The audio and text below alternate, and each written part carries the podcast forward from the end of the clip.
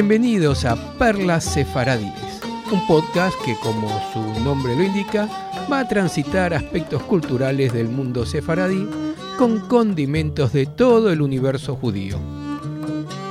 Este podcast está producido por el Centro Cultural Sefarad de Argentina y esefarad.com y está escrito por María Esther Silverman de Sigwiner, a quien todos conocemos como La Chuchi, quien además le pone la voz. En este primer podcast de la serie, les voy a presentar a La Chuchi, quien vive en Tucumán, en el noroeste de la República Argentina. Ella fue profesora titular de las cátedras de Introducción a la Literatura y Medios de Comunicación Social, de las carreras de Letras y Trabajo Social, de la Facultad de Filosofía y Letras, coordinando además el dictado de la materia optativa Literatura y Psicoanálisis para la Cátedra de Psicología, todas de la Universidad Nacional de Tucumán, de la cual ella es egresada. Fue directora del Instituto de Literatura Española de la Facultad de Filosofía y Letras de la Universidad Nacional de Tucumán y dirigió varios proyectos, entre ellos aspectos de la cultura sefaradí en Tucumán, religión, hábitos, usos y costumbres, y el sefaradismo, raíces, tradición e identidad cultural, ambos dentro de programas de la Secretaría de Ciencia y Técnica de la Universidad Nacional de Tucumán. Es autora de libros y documentos de trabajo sobre literatura española, literatura argentina y cultura sefaradí. También de numerosos estudios y monografías en actas de congresos y simposios, revistas especializadas y suplementos culturales. Y ahora que conocemos a María Esther, vamos a escucharla con el primer tema, el primer podcast que nos trae, que no puede ser otro que el que se titula Los sefaradíes y la tradición. En la tarde de hoy voy a referirme a un tema que a todas nos puede interesar mucho. Se trata en realidad de saber qué es la tradición en la cultura sefardí. Y quiero pedirles disculpa porque voy a dedicar estas palabras a la memoria de mi madre, cuyo aniversario de su desaparición es hoy. Los sefardíes y su origen.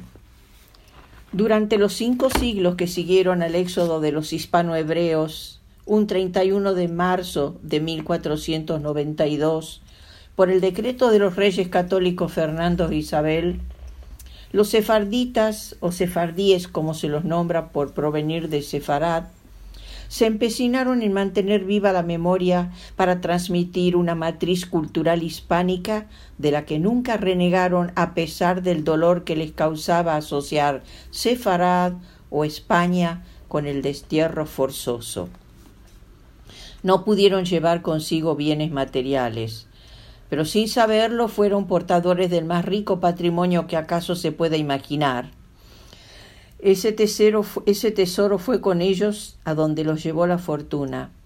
Nadie pudo arrebatarles ni obligarlos a vender por precio vil la lengua en uso, propia de cada región, las costumbres, creencias y supersticiones, las comidas y la medicina popular, la tradición oral hecha de palabras y música, proverbios, refranes, maldiciones, conjuros, bendiciones, plegarias, relatos, cuentos, romances, coplas, cantigas, endechas, juegos infantiles, adivinanzas y mucho más.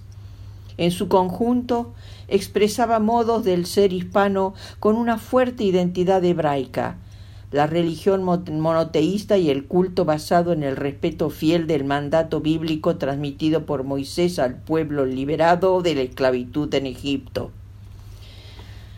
Con la dispersión por la cuenca del Mediterráneo en principio y posteriormente con su expansión hacia los Balcanes, Francia, Holanda, Inglaterra y América, ese patrimonio rescatado se fue nutriendo de otras lenguas, turco, griego, árabe, hebreo, francés, italiano, yugoslavo, búlgaro, según la geografía donde los sefardíes se asentaron. De este modo, se incorporaron y adaptaron no sólo palabras y giros de otros idiomas, sino también usos y costumbres que se mimetizaban con los propios. Pero curiosamente la lengua materna, el judeo español o judesmo, jidió, ladino, sefardí, jaquetía, españolit, como suele llamársela, siguió firme en el ámbito familiar e íntimo de la vida privada de los sefardíes. El hombre salía a trabajar y necesariamente debía comunicarse en la lengua nativa del país o ciudad en donde habitaba. Pero en el seno del hogar, la lengua de comunicación cotidiana seguía siendo la lengua vernacular de los hispanohebreos, con los matices que inevitablemente se iban introduciendo por efecto del contacto de lenguas. Y sin duda, con muchos préstamos del hebreo, la lengua por excelencia de la liturgia cotidiana. La tradición. Cuando uno pregunta por la función que cumplen las tradiciones en la cultura de cualquier pueblo, sea o no minoría, surge la necesidad de hacer alguna reflexión al respecto. Sin ninguna duda les cabe una función relevante. Las tradiciones tienen un papel importante en la conformación de las identidades étnicas, en la adquisición de nuevas experiencias y en la conducta que adoptan frente a otros pueblos semejantes o diferentes a ellos. La conservación del patrimonio cultural de los sefardíes se vehiculizó predominantemente por la oralidad. Y fue la memoria el mecanismo por el cual el pueblo encontró el modo idóneo de contar su historia a las generaciones venideras, con sus mitos y leyendas, su religión y sus costumbres, en su propia lengua. Esa herencia de la cultura sefardí llevaba consigo una visión de mundo, una filosofía de vida, un contenido moral y ético. Y hay que agregar un estilo mixturado de humor, ironía y pesimismo. Todo esto que se transmitía de boca en boca es el legado que con el tiempo fue acrecentándose y constituyó lo que se llama la tradición cultural de un pueblo en el presente caso de la cultura sefardí. Existe lo que se conoce como proceso de tradicionalidad. Las generaciones actuales que descienden de los primeros inmigrantes sefardíes arribados a estas tierras americanas difícilmente conserven la lengua hablada por sus mayores. Sin embargo, en los hogares donde hubo abuelos, tíos, padres que podían expresarse en judesmo o ladino, han quedado huellas, a veces muy marcadas y otras muy tenues, en el habla coloquial de la familia. Y en ocasiones afloran en la denominación de comidas, cantigas, dichos, refranes, maldiciones, apelativos coloridos, invocaciones, etc muchas veces muestran deformaciones léxicas porque el hablante actual desconoce cómo era la forma original de, de pronunciación. Al igual que el romancero tradicional sefardí, que manifiesta tantas variantes, sustituciones y modificaciones léxico-semánticas en las recopilaciones conservadas, los dichos, refranes, proverbios, etc., también sufren un proceso de degradación semántica semejante por la pérdida de significado global, por la deformación de las palabras al expresarlas y por la sustitución espontánea del hablante que cubre cualquier olvido con otra palabra que le parece apropiada. Todo esto es legítimo dentro del proceso de tradicionalidad. Para dar cuenta de algunas particularidades que hacen a esas tradiciones del ámbito cultural de las comunidades sefardíes,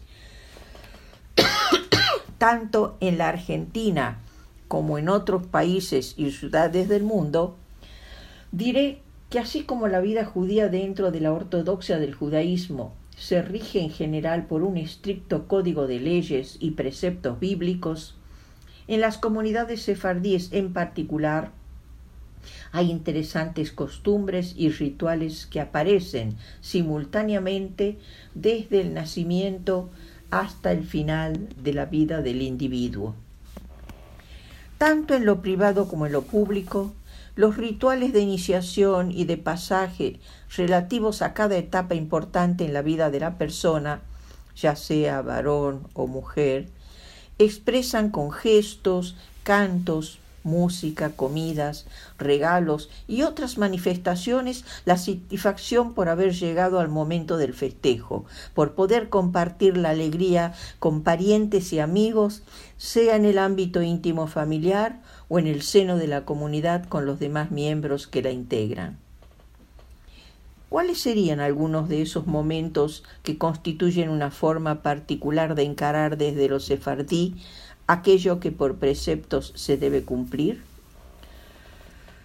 Cuando nace un primogénito varón en el seno de una familia de judíos observantes, a los ocho días se lo circuncida y se le da el nombre que llevará en hebreo. Los sefardíes acostumbran a levantar el nombre, que significa darle al niño el nombre de un pariente cercano fallecido, pero aquí podemos hallar diferentes usos y modalidades al respecto.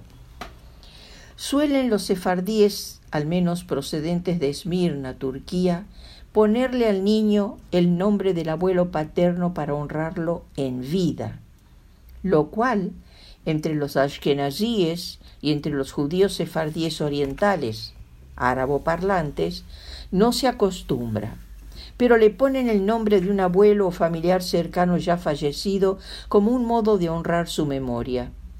Lo mismo sucede cuando se trata de una niña mujer. Los sefardíes y smirlíes acostumbran poner a sus nietas el nombre de sus abuelas vivas, y es así como hay abuelas que tienen varias nietas que la honran en vida con su mismo nombre. Los sefardíes acostumbran ponerle al primer hijo varón el nombre del abuelo por parte del padre del niño, y al segundo hijo varón, si lo hubiere, el nombre del abuelo por parte de la madre del niño. Esto ha sido muchas veces motivo de discordias familiares, sobre todo cuando se trata de matrimonios entre sefardíes y ashkenazíes, porque colapsan las costumbres y tradiciones entre unos y otros. Cuando nace una niña, también hay rituales que acompañan a la imposición del nombre. Por lo general, si la madre y la niña están bien, asisten al templo al servicio del primer sábado por la mañana después del nacimiento. Durante el oficio litúrgico del Shabbat, el rabino de la comunidad nombra a los padres de la niña y después de ofrecer las bendiciones apropiadas para la madre y la hija, pronuncia ante la asamblea de fieles él o los nombres hebreos con que la llamarán. Se acostumbra a ofrecer un refrigerio a los asistentes y familiares, y allí concluye la ceremonia. Pero hay otras costumbres heredadas de la España medieval, cuando, por contacto con otras tradiciones y creencias, en comunidades hispanohebreas se produjo sincretismo en algunas costumbres, como el ritual de fadar a la niña recién nacida. Este término procede de fada o hada y asocia lo mágico con lo religioso. Ese festejo, el fadamiento, era una celebración de carácter ritual donde se le imponía solemnemente un nombre a la niña recién nacida al séptimo día. En dicha ceremonia se expresaba toda clase de buenos deseos para que la criatura sea bien fadada, es decir, para que la niña tuviera un mazal alto, una buena suerte, que la acompañe toda su vida, y para que cuente con la protección de los malachim, de los ángeles. En otras comunidades, la imposición del nombre a las niñas es motivo del ritual de las siete candelas, que se suele festejar en familia. Asisten invitados un rabino para que pronuncie bendiciones para la madre y la niña, familiares y amigos. Se disponen siete velas en una bandeja, tabla, que irán encendiendo los familiares más próximos a la criatura mientras formulan bendiciones y buenos deseos para su suerte. En una bandeja se acostumbra depositar pequeños objetos de oro, cadenitas, pulseras, monedas, anillitos, que son obsequios de, para la niña. Esta ceremonia termina ofreciendo a los asistentes exquisiteces propias de la cocina sefardí que se degustan entre música y cantos que aluden a la feliz ocasión. La boda de una joven sefardí trae aparejada una rica tradición sustentada en el precepto bíblico de la pureza familiar, el baño de la novia. Alrededor de este precepto de ir al baño, mikve, para la inmersión, la tevila, en el agua de una fuente que fluye antes de ir a la jupá, al palio nupcial, y hay usos que fueron variando con el tiempo según las posibilidades que brindaban las ciudades donde vivían las familias. En las provincias del noroeste argentino, particularmente en San Miguel de Tucumán, no hubo mikve hasta las últimas décadas del siglo XX. En Buenos Aires, en cambio, desde las primeras décadas del siglo XX, se habilitaron baños para el cumplimiento de este precepto, tanto para la mujer como para el hombre. Cuando había una boda, el acontecimiento de ir la novia al baño adoptaba el cariz de un festejo importante para las familias sefardíes. Asistían las mujeres de ambas partes de los contrayentes. Acompañaban a la joven casadera al edificio donde funcionaba la migve para hacer la inmersión o tevilá y cuando ella salía del baño era costumbre que alguna mujer casada y con hijos quebrara sobre su cabeza una rosca en señal de buen augurio, para que fuera fértil y tuviera una familia numerosa. Luego, entre risas y chanzas, ayudaban a la novia a vestir la ropa apropiada para el festejo. La joven era agasajada por las asistentes con cantos de boda alusivos, danzas improvisadas acompañadas con algunos instrumentos de percusión. Las parientas de la novia llevaban para convidar especialidades dulces y saladas de la cocina sefardí. Para esa especial ocasión se acostumbraba que el novio, por intermedio de su madre, le hiciera llegar a la novia la tabla, en judesmo una bandeja, o cenie en árabe, con jabones, perfumes, talcos, peines, cepillos, toalla, chinelas, confites blancos de almendra y en algunos casos, si el novio disponía de recursos suficientes, alguna joya valiosa. La suegra de la novia ofrecía el bogo de baño. Este bogo de baño era una bolsita o carterita con dinero para sufragar los gastos del festejo. Al regreso del baño, marchaban todas juntas a la casa de la novia, donde ya se había expuesto el ajuar de la joven casadera en los espacios apropiados para que todos pudieran ver lo que ella aportaba como parte de la dote. Esto se conoce como amostrar a yugar. También esta práctica fue desapareciendo con el correr del tiempo. Allí por la década del 40 todavía era costumbre mostrar el ajuar. Esto era porque la joven que se casaba había realizado buena parte del mismo con sus propias manos, de modo que tenía un valor particular, además del valor material, mostrar las virtudes y habilidades de la futura esposa. En Buenos Aires actualmente acostumbran entre los sefardíes de origen oriental que antes del casamiento las hermanas de la madre de la novia, las tías mayores, hagan una fiesta de mujeres en la casa de un familiar para despedir de su vida de soltera a la novia. Le llaman té de lluvia, una traducción del inglés de la expresión tea shower. En oportunidad del té de lluvias, que suele hacerse la semana previa a la boda, las amigas y las mujeres de la familia hacen regalos a la novia para el futuro hogar, tal como se acostumbra en las despedidas de solteras. y obviamente se convida con deliciosos platos salados y dulces, con bebidas calientes y frías, según la estación. Una costumbre propia de algunos grupos de sefardíes orientales es que la noche anterior a la jupá la novia no debe quedar sola en ningún momento, y menos aún dormir sola. Por eso la acompaña su madre o alguna hermana, y si no las tuviere, alguna tía o prima.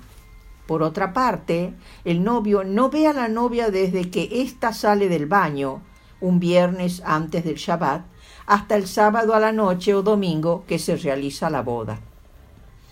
Es costumbre que la novia llegue a la jupá con el rostro velado, Allí la guarda su futuro esposo, quien le quitará el velo antes que ella se coloque junto a él para dar comienzo a la ceremonia, cuando el oficiante pronuncie las siete bendiciones exigidas por la liturgia. Poder desarrollar cada una de las muchas costumbres que forman parte del riquísimo patrimonio tradicional de la cultura sefardí nos llevaría un tiempo del que no disponemos. Diré entonces que sumado a estos ejemplos que he presentado, tan solo dos momentos en la vida de una persona, nacimiento, boda, hay muchas otras tradiciones que aún se conservan en el seno de muchas familias que descienden de los primeros inmigrantes sefardíes de origen judeo-español y sefardíes judeo-orientales. Sin duda, la cocina tradicional sefardí es lo que más se mantiene viva, las recetas de los platos especiales, salados y dulces, pasan de madres a hijas en forma ininterrumpida. Pero además hay libros dedicados a la cocina oriental y sefardí, casas de comida y almacenes, restaurantes especializados que contribuyen permanentemente a mantener la memoria gustativa y culinaria de la comunidad. Las creencias y supersticiones ocupan un capítulo aparte que, dicho sea de paso, no son patrimonio exclusivo de la cultura sefardí, aunque indudablemente tiñen el espacio hogareño de un peculiar clima entre religioso y supersticioso.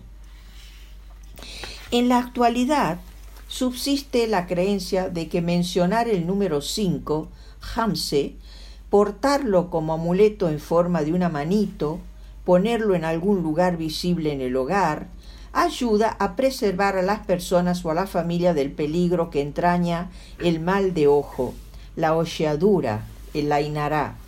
Pero no tan solo eso, también se acude a otros métodos considerados efectivos para proteger del ainaraj, el empleo del ojo color turquesa, de un pececito, de una cinta o botón rojo, del uso de amuletos como la quemea, que es una bolsita de fabricación casera que por lo general contiene en su interior piedra alumbre, clavos de olor, una miguita de pan, diente de ajo, hojas de ruda y un tabán de gameo, hueso del talón del camello, para conjurar el posible daño del ojo buracado, o sea, ojo vacío. Muchas veces la quemea se lleva colocada como escapulario a la vista, pero las mujeres prefieren disimular su uso prendiéndola entre sus ropas íntimas, asimismo a las de sus bebés. Existen muchas otras fórmulas que se conservan en algunas comunidades para preservar del daño de la ojeadura. Por ejemplo, invocar la protección divina, recitar ciertos pasajes del Zohar, pronunciar precantés o conjuros que apelan al poder protector y sanador de la palabra. Los más ancianos, mujeres y hombres, curaban la palabra, curaban de palabra, perdón, los daños de la Inaraj, recitando en salmos que sólo ellos sabían y solían enseñar secretamente a un pariente de su confianza.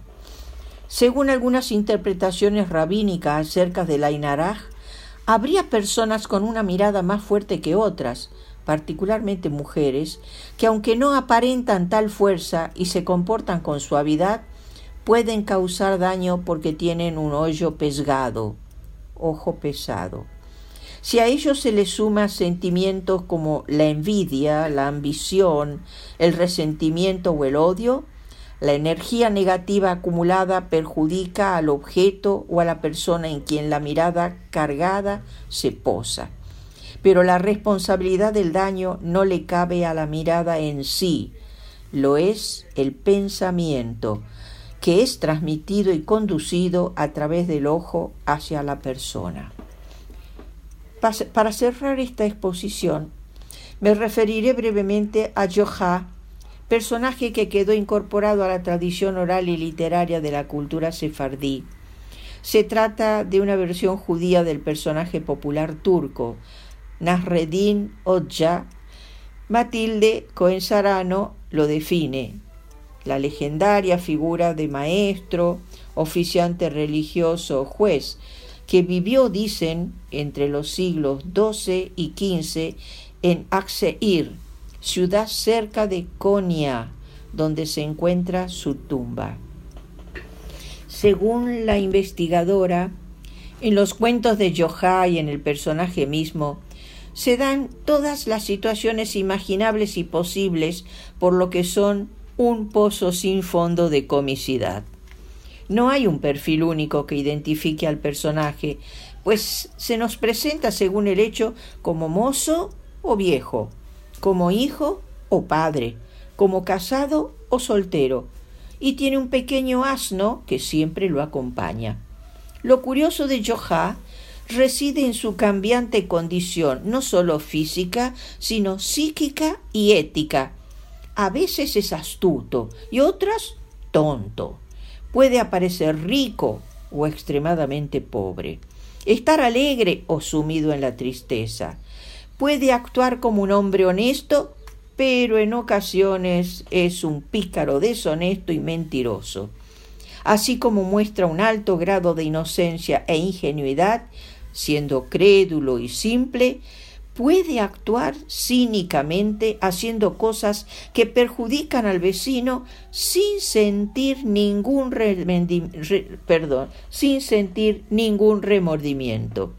He aquí un breve cuento a modo de ejemplo. Joja, la mujer y la puerta. Joja y la mujer se peleaban siempre por la puerta. Ella decía, tú cierra la puerta. Él decía, no, tú vas a cerrar la puerta. Y ansina, invierno, lluvia, frío, la puerta estaba siempre abierta. Una vez pasó por ahí un ladrón. Vido la puerta abierta, entró, Vido dos de ellos asentados de espalda, que no se hablan, vació la casa y se estaba para ir cuando le dijo Johá, ¡Eh! Toma la puerta y vate para que no nos estemos siempre peleando.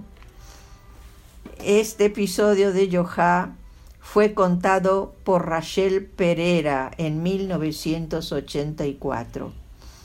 En la medida de lo posible he procurado acercar y mostrar a quienes no conocen aún este rico patrimonio conservado por más de 500 años, a lo largo y a lo ancho de la geografía, algunas particularidades de las costumbres, creencias y tradiciones pasadas y presentes de la cultura sefardí. Queda el resto para otro feliz encuentro.